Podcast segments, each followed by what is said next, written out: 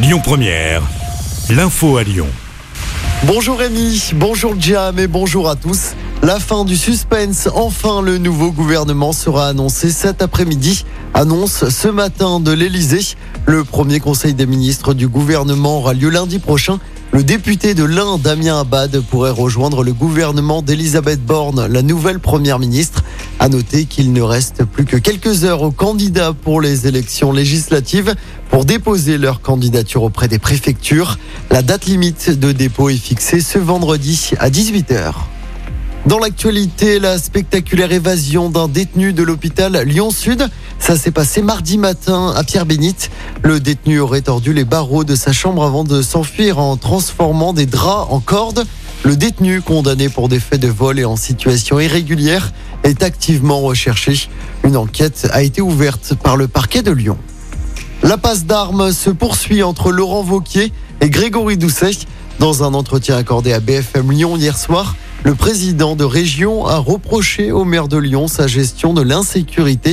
Lyon est devenue la ville la plus dangereuse de France, a dit Laurent Vauquier hier soir. Le président de la région est également revenu sur la polémique des burkinis dans les piscines municipales.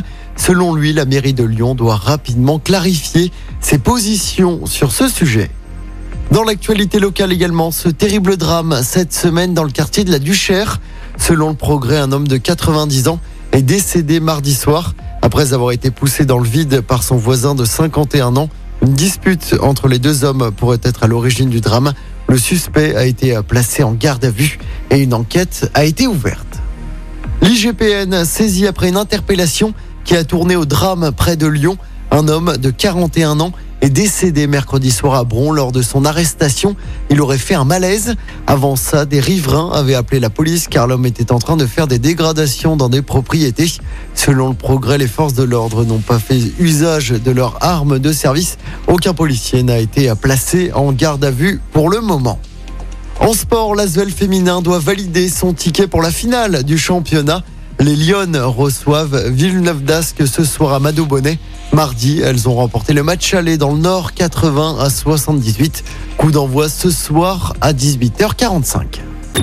Écoutez votre radio Lyon Première en direct sur l'application Lyon Première, lyonpremière.fr et bien sûr à Lyon sur 90.2 FM et en DAB+. Lyon Première